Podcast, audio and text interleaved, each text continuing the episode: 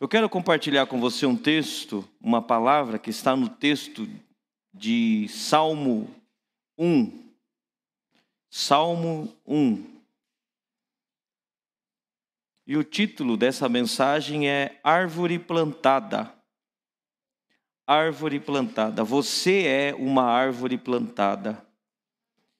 E eu quero compartilhar esse pensamento com o objetivo de te abençoar, de fortalecer a sua fé e te instruir na palavra de Deus. Vamos ler juntos o Salmo 1? A partir do verso 1 está escrito assim: Como é feliz aquele que não segue o conselho dos ímpios, não imita a conduta dos pecadores e nem se assenta na roda dos zombadores. Ao contrário, sua satisfação está na lei do Senhor e nessa lei medita dia e noite. É como árvore plantada à beira de águas correntes, dá fruto no tempo certo e suas folhas não murcham. Tudo o que ele faz prospera. Não é o caso dos ímpios. São como palha que o vento leva. Por isso os ímpios não resistirão no julgamento, nem os pecadores na comunidade dos justos. Pois o Senhor aprova o caminho dos justos, mas o caminho dos ímpios leva à destruição. Até aqui. Feliz é o homem Bem-aventurado é o homem, abençoado é o homem que não anda no conselho dos ímpios. Eu e você precisamos entender o que é conselho dos ímpios para não andar no conselho dos ímpios. Ímpio não é, o conselho do ímpio não é ouvir o conselho do sogro que não é crente. Eu não vou ouvir o conselho do meu sogro porque ele não é crente e diz que eu não posso ouvir o conselho dos ímpios. Não é disso que a Bíblia está falando. Eu não vou ouvir o conselho de um amigo porque ele não é crente, ele é ímpio, então eu não posso ouvir o conselho dos ímpios. Não. Muitas vezes Deus pode usar uma pessoa para te instruir, te aconselhar, e essa pessoa nem crente ser. Quando a Bíblia fala do conselho dos ímpios, ele está falando de uma estrutura de pensamento, está falando de uma ideologia, Está falando de uma ideia que é propagada no mundo. E eu e você, infelizmente, temos acesso a essas ideias e a essas informações muito fácil. Hoje, com a tecnologia, com a mídia. E quando eu e você começamos a nos alimentar dessas coisas, uma estrutura vai sendo formada na nossa mente, é como a colmeia, uma colmeia. Aquelas abelhas ali vão trabalhando na sua mente e aquilo vai criando uma estrutura na sua mente, uma forma de pensar. É uma edificação, uma construção, uma obra vai sendo feita ali na sua mente. E quanto maior é aquela obra, maior a estrutura de pensamento. E quanto maior a estrutura de pensamento, mais duro você fica mais resistente você fica à palavra de Deus. Aí você começa a discordar de algumas coisas da palavra de Deus. Você começa a discordar. Porque, veja bem, não é bem assim. E aí você já quer, de repente, renovar a Bíblia. Vamos atualizar a Bíblia, porque a Bíblia está antiga. E já precisamos atualizar, porque eh, já não está de acordo com os pensamentos atuais. Então nós precisamos atualizar a Bíblia. Esse é o conselho dos ímpios. Infelizmente, o conselho dos ímpios não é propagado só pela mídia, nos púlpitos também são propagados conselhos dos ímpios, ou conselho dos ímpios. Conselho do, do ímpio é aquilo que é do mundo: o desejo da carne, o desejo dos olhos, a soberba da vida. Conselho do ímpio faz você olhar para a força do seu braço. Conselho do ímpio, a estrutura de pensamento do ímpio faz você conquistar independente de quem está na sua frente. Se for preciso passar por cima, eu passo. Se for possível enganar, eu engano. Não importam as consequências, não importa a jornada. O que importa é eu chegar lá no meu resultado. Conselho do ímpio. Conselho do ímpio faz você olhar para o seu próprio umbigo, esquecer de quem está do seu lado e faz você buscar os seus próprios desejos, os desejos dos seus olhos, os desejos da sua carne, e pouco se importa, pouco você, ele, ele não permite você se importar com, com os seus, com a sua família, com a sua igreja, com os seus familiares, com os seus pais, com aqueles que são seus, que estão pertinho de você. O conselho do ímpio tira os teus olhos dos outros e coloca o teu, olho, teu olhar só em você mesmo. Bem-aventurado o varão que não anda nisso, ouvindo esse conselho do conselho do ímpio que coloca os teus olhos só em você mesmo, só na força do seu braço e faz você viver de forma egoísta, pensando apenas em si mesmo. A felicidade não está em conquistar para você, a felicidade está em você perceber que é uma bênção na terra, que você abençoa a vida das pessoas. Eu gosto de usar um exemplo assim, alguns treinamentos que eu faço nas empresas, aí eu faço uma pergunta, eu digo assim: Veja só. O que você prefere? Onde você prefere morar? Uma mansão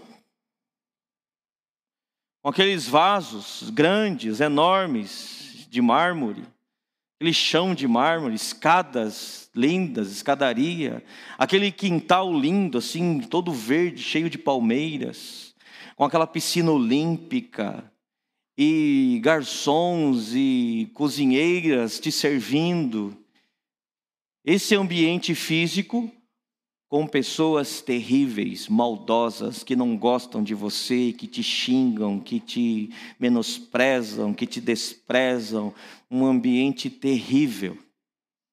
Ou você agora tem a opção de morar numa casinha simples, um quintal pequeno, que não tem nem piscina, mas é uma casa confortável, uma casa agradável, e as pessoas que estão ali são muito amáveis, confiáveis, queridas, que te amam, que te respeitam e que podem assim sentar com você e desfrutar de um bom momento de comunhão. Em qual lugar você poderia morar? Só tem essas duas opções. Você não pode pegar essas pessoas e mudar elas para casa de mármore lá. Só tem duas opções. Onde você gostaria de morar? Casa 1 um ou casa 2? Casa 2 é a casa simples com aquelas pessoas bondosas. Casa 1 um é aquela casa chique com aquelas pessoas maldosas. Diga para mim, um ou dois? Hum. Então, por que você fica triste dentro da sua casa só porque ela é simplesinha, só porque ela não é tão chique. E por que, que de repente a gente tem que lutar, suar, sofrer para conquistar aquela casona? Se nós já temos paz dentro do que é simples, e alegria e satisfação. Ah, pastor, mas eu quero aquela casa. Ok, vai, pode comprar. Convida a gente para tomar banho lá na piscina olímpica. Está tudo certo, não tem problema. Mas pense Pense no seguinte: o que mais importa na sua vida você já tem. Vou repetir isso. As coisas que mais importam na sua vida você já tem. Então não ande no conselho dos ímpios.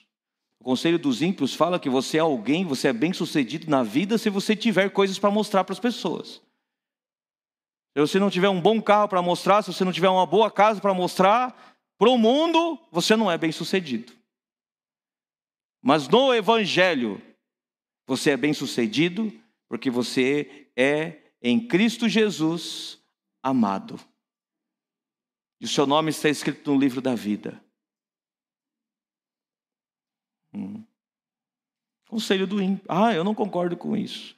Eu não concordo com isso. Eu, você já está com a estrutura de pensamento do mundo, já. Você já não é bem-aventurado. Você já é triste. Bem-aventurado o varão que não anda no conselho dos ímpios.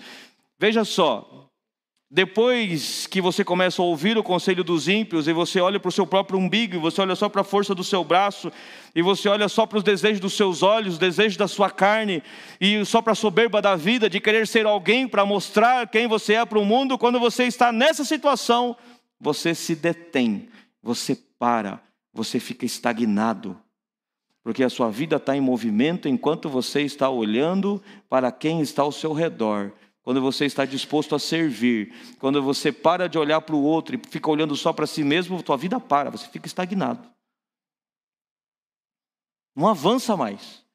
Porque o teu crescimento na vida está relacionado ao servir. O nosso crescimento na vida está relacionado ao servir. Se eu paro de servir, eu paro de crescer.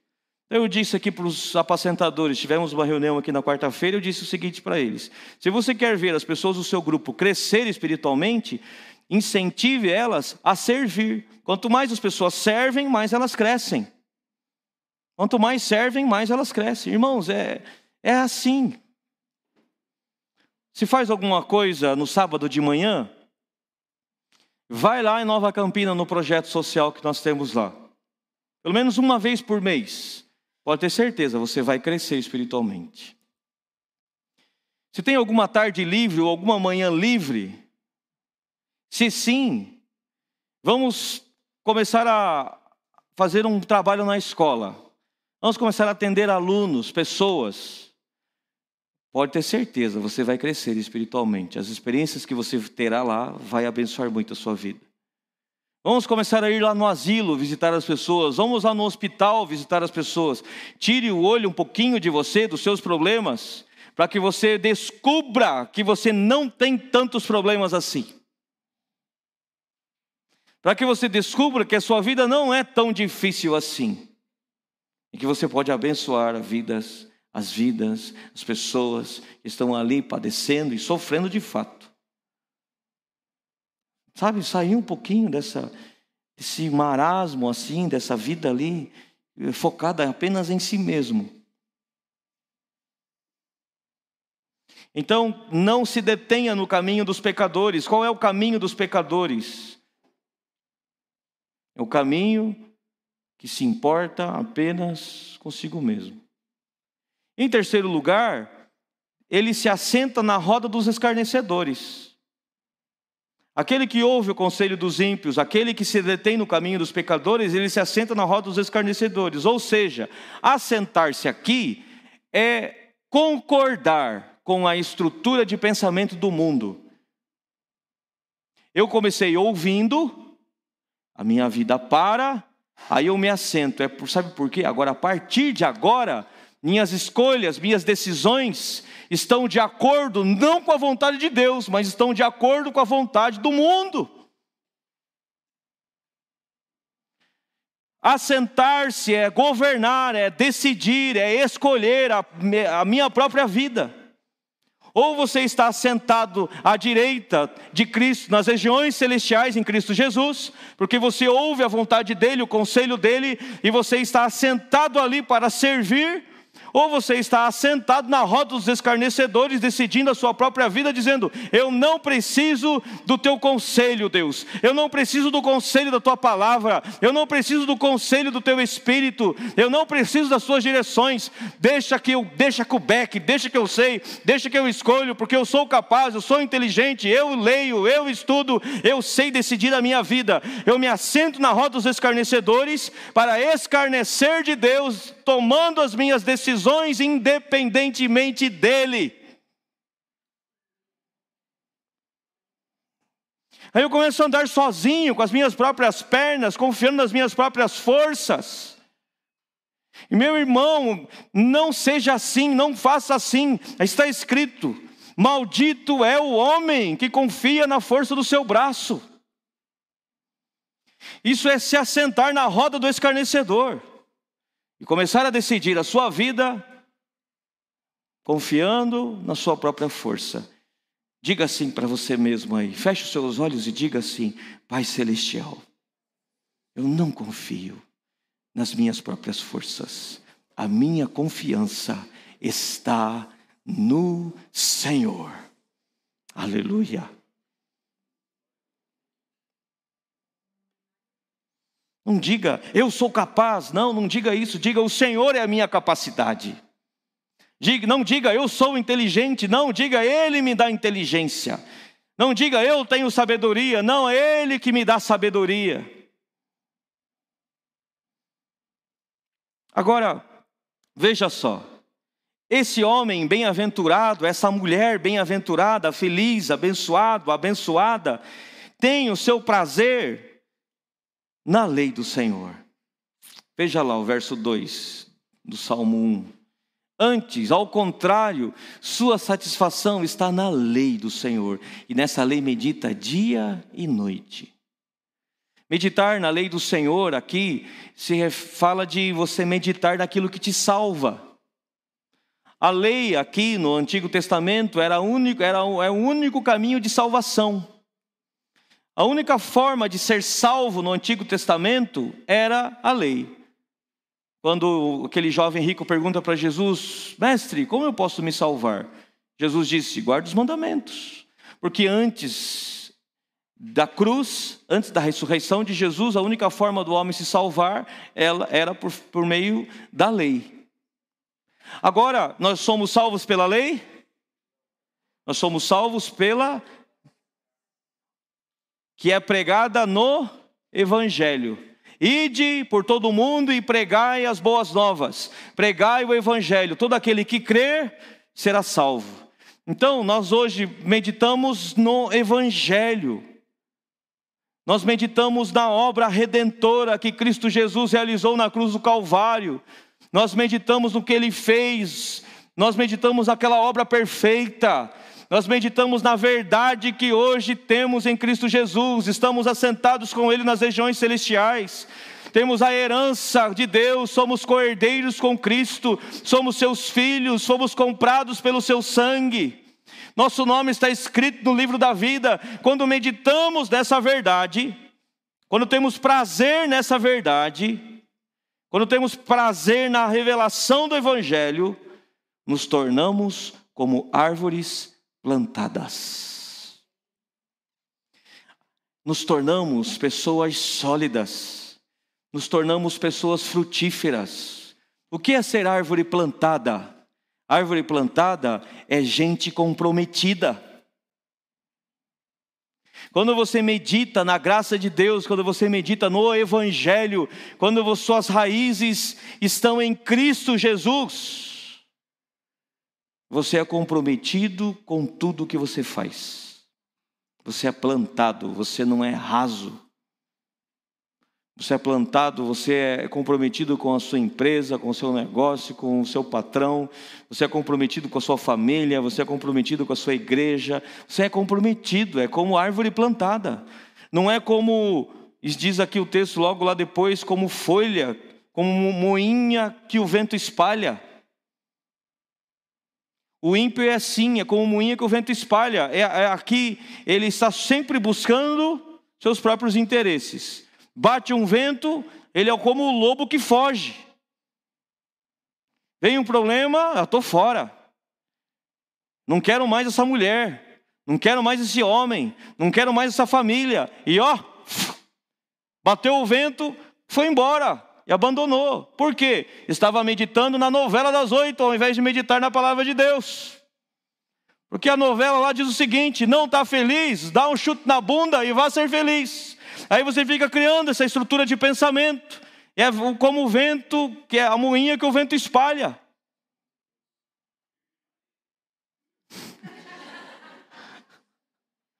Não é verdade? Fica ouvindo, fica ouvindo coisas da mídia, fica vendo coisas que está aí, que o mundo está propagando, ensinando. E aí você começa a pegar aquilo como verdade. E aí o pastor fala na igreja que você deve ficar casado você acha estranho? Mas que pastor mais antiquado? Que pastor mais. Parece que. Não, não, é assim, a palavra de Deus é assim. Hum.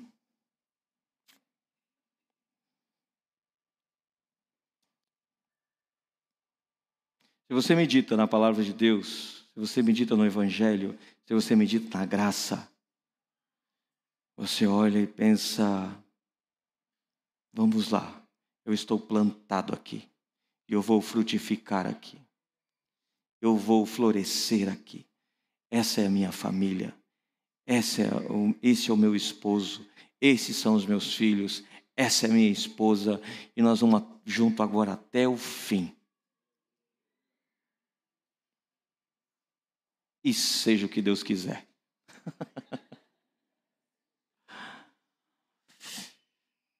Eu estou comprometido. Eu estou comprometido com a igreja. Eu estou comprometido com o propósito de Deus para a minha vida. Sou árvore plantada. Junto a ribeiros de águas. Veja, Deus não nos planta sozinhos. Deus não nos planta na solidão. Deus não nos planta no deserto. Ele nos planta num jardim juntos. Ele te planta na congregação, ele te planta na comunhão dos santos. Esse é o nosso lugar. Irmão, é chato suportar algumas pessoas? É. Pergunta para os irmãos que foram para o Henrique lá no Retiro esse final de semana. É chato. É o Henrique chega a ser até divertido às vezes. Estou né? brincando, estou brincando. É, é chato suportar algumas coisas, é chato. Mas é uma delícia, irmão, quando você medita na palavra de Deus e descobre que é assim mesmo. Somos uma família. Ou tua esposa não tem chatice dentro de casa? Na minha não, mas lá na sua tem? Não também, né? Teu, as mulheres são mais corajosas. Teu marido tem chatices? Olha, as mulheres são mais corajosas, tá vendo? E o homem fica quietinho, baixa a cabeça assim, ó. Teu marido tem chatices, não tem? Então, eu tenho outros irmãos na igreja que são chatos também.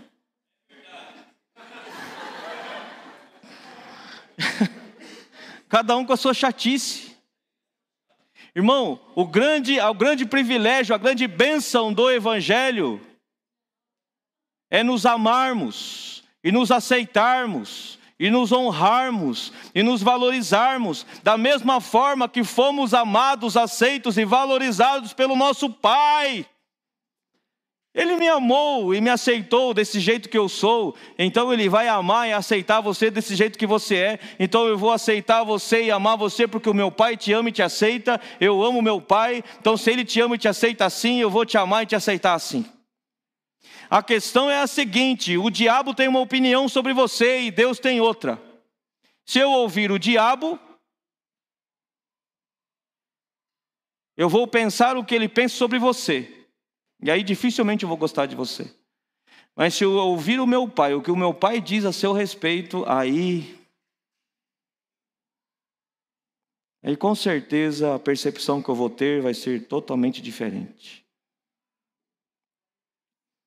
Então tenha o seu prazer na palavra de Deus para que você seja como árvore plantada junto. Para que você esteja junto a ribeiros de águas. Ribeiro de águas fala de vida, fala de satisfação, fala de segurança. Eu não sei se você gosta de assistir aqueles programas que tem assim de sobrevivência. Eu gosto de assistir esses programas de sobrevivência. Agora já estou até meio enjoado, assim, já assisti bastante. E uma das coisas que eles têm como prioridade quando chegam no lugar lá deserto assim é procurar água. Antes de um lugar para dormir, é a prioridade, é a primeira coisa, nós precisamos de água. Porque eles aguentam ficar dez dias sem comer, mas sem água não consegue ficar muito tempo. Então nós precisamos de água. Água fala dessa segurança. Eu tenho segurança, eu tenho proteção, eu tenho vida. O Senhor te planta assim. Quando você medita na palavra de Deus, você está junto a ribeiros de águas, a qual dá o seu fruto. Ela dá o seu fruto, ou seja, você vai frutificar, você não força. Sabe por que às vezes você força, força, força muito para poder frutificar? É porque você não é uma árvore plantada. Porque a árvore plantada, ela frutifica naturalmente, é natural frutificar. Ela, ela basta estar plantada, junto a ribeiros de águas. Eu estava compartilhando, comentando isso com, né, com os irmãos lá que foram no retiro, ali, não sei se ontem à noite, hoje de manhã. Eu estava falando dessa mensagem com eles. Em algum momento lá, né? Foi. E aí o Zacarias lembrou que lá no sítio que ele tem, ele fez um. Tem um, um espacinho lá para pesca, um laguinho lá, né? Te ofendi? Falei laguinho? Não. Um lagão. Tem um lagão lá no sítio dele. E ele fez uma. Ele cortou madeira. Pediu para cortar e fez. Que, qual é o nome daquilo lá que você fez lá? Um cavalete. Ali para apoiar ali, né? Ele estava pescando lá com a Luísa, filha dele. Ele fez um cavalete. E aí ele achou lindo, ele tirou uma foto e mostrou para mim: olha aqui, pastor, o cavalete, do cavalete começou a sair começou a sair, brotar ali. Ele tem tá a foto ali. Então, uma árvore foi cortada, ela foi plantada junto do lago ali, e ela começou a brotar. Cavalete. Não, se cortaram você já em alguma coisa, em alguma área da sua vida, é só você deixar o Espírito Santo plantar, deixar você plantar, deixar plantar você de novo. É só você estar plantado. Se você estiver plantado, você vai frutificar naturalmente. Mas como eu me planto? Meditando no Evangelho, meditando naquilo que me salva, meditando na pessoa de Jesus. Se eu meditar nele, eu serei plantado. E se eu estiver plantado, como esse aquele toco de pau lá, que está lá naquele cavalete, vai brotar. Ao cheiro das águas, como está lá em Jeremias, vai brotar.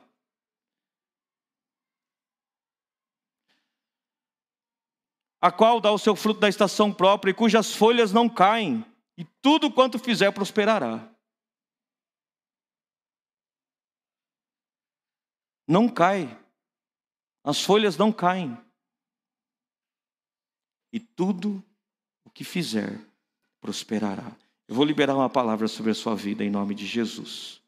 Eu declaro que você é como José, abençoado.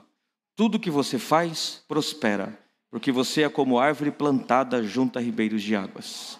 Você é abençoado e tudo que você faz prospera. Tudo que você coloca a mão prospera em nome de Jesus. Pastor, por que muitas vezes eu faço as coisas e não prospera?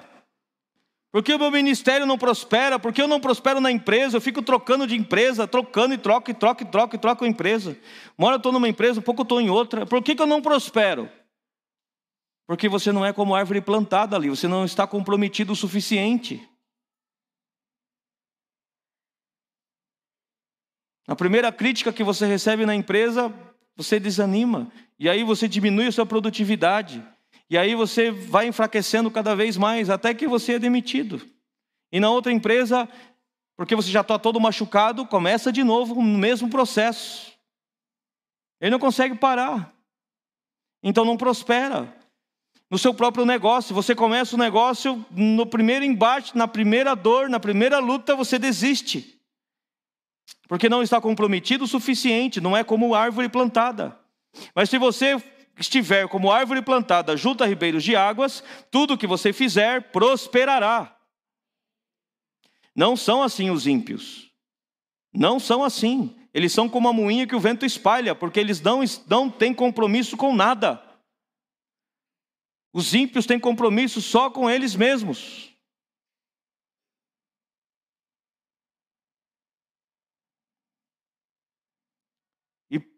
Por isso, os ímpios não subsistirão no juízo, nem os pecadores da congregação dos justos.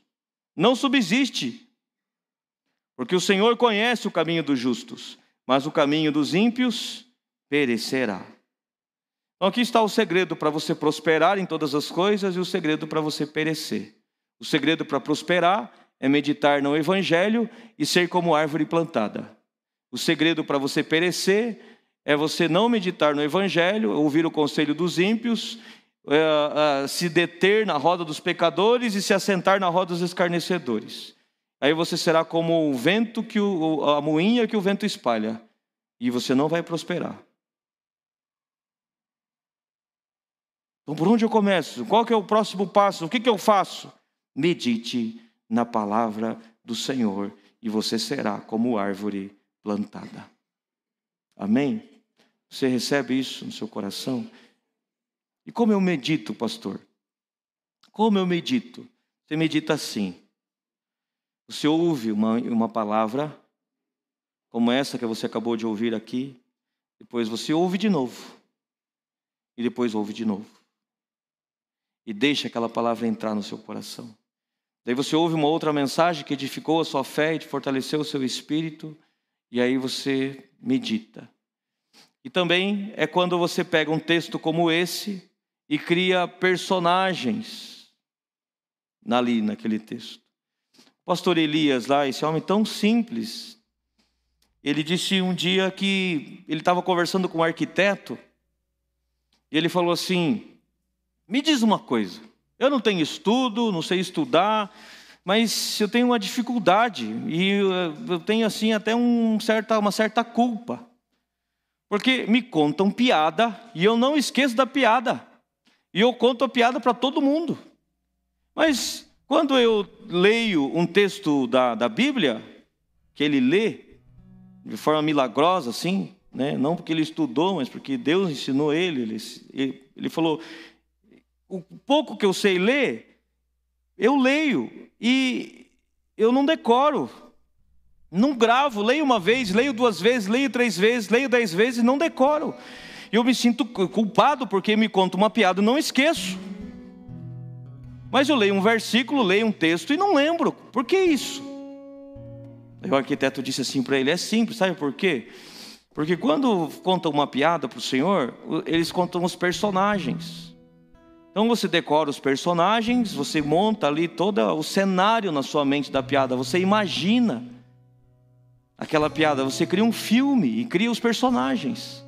Aí você não esquece. Quando você lê a Bíblia, não, você fica lendo os textos ali, você não cria uma imagem na sua mente e nem cria os personagens. Por isso que você tem dificuldade de gravar. Aí ele, ah, em verdade, muito obrigado. Aí ele disse assim: Eu comecei a praticar e começou a funcionar na minha vida. Ele usou até o exemplo do Salmo 1. Ele começou, ele comecei a imaginar, eu criei o personagem daquele homem feliz, alegre, que anda e não para no, no, caminho e nem se assenta. Eu imaginei uma cadeira, já imaginei uma mesa dele assentado, e eu criei uma história na minha mente, e hoje eu sei muitos salmos de cor, porque eu criei os personagens, eu criei as imagens na minha mente. Isso é meditar. Meditar é você conseguir transformar um texto bíblico numa imagem. Quando você pega o Salmo 23, por exemplo, imagina o Senhor, o teu pastor andando com você e não faltando nos momentos difíceis da sua vida. O Senhor é o meu pastor e ele não me faltará. Você imagina ele com você. E aí, quando você começa a, a ver, você começa a imaginar, o teu coração começa a se encher de fé. Aí você diz assim: Ele me faz deitar em verdes pastos Agora você imagina aquele campo lindo, verde, e lá embaixo um rio muito lindo, calmo, tranquilo. Do outro lado do rio, árvores grandes, bonitas. Lá atrás das árvores, uma montanha linda e aquele céu azul, pássaros voando, grilos. E você imagina o teu Senhor com você. E ele me guia mansamente às águas tranquilas. Ele não está desesperado, ele não está angustiado, ele está tranquilo, calmo e guiando você tranquilamente para aquelas águas. Ele refrigera a minha alma, porque eu estava cansado, eu estava abatido, mas agora ele me refrigera, ele me dá paz e segurança. Ele guia-me pelas veredas da justiça. Eu encontrei um caminho ali no meio daquele pasto, daquele verde, e Ele começa a, a me conduzir naquele caminho, e esse caminho é o caminho da justiça. E Ele está fazendo isso porque Ele ama o nome dEle. Ele está fazendo isso por amor ao Seu nome, porque Ele tem uma aliança comigo, um compromisso comigo. E você se sente tão seguro, você se sente tão protegido, que você pensa, ainda que eu andasse pelo vale da sombra da morte, ainda que o lugar que eu estivesse agora não fosse tão bonito assim, tão lindo, ainda que fosse o vale da sombra da morte, ainda que fosse um lugar escuro, terrível, eu não temeria mal algum, sabe por quê? Porque o que está me dando a paz não é o que eu estou vendo, mas é a pessoa que está comigo, que me dá a paz. Eu nem precisava desse pasto verdejante, eu nem precisava dessas águas tranquilas, porque Ele aqui comigo me dá tanta paz que eu nem precisava desse céu azul, eu só preciso dele aqui comigo.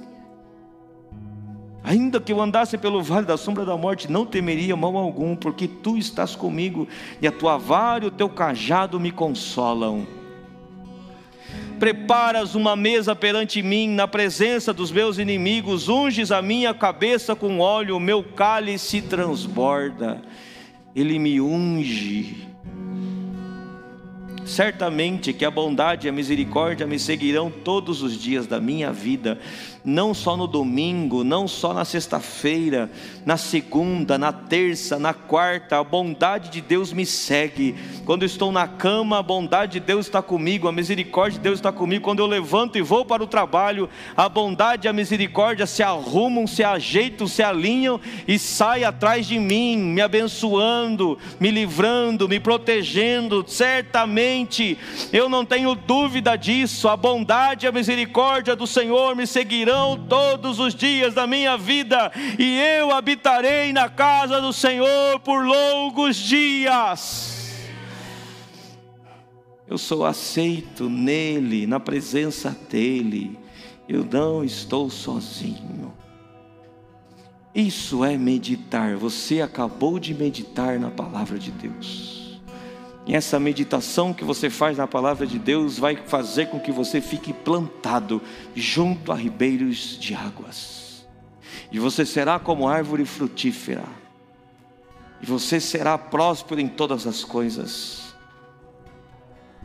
Ele está com você, meu irmão. Você não está sozinho. Põe a mão assim no teu coração. Diga assim para você, diga o seu nome.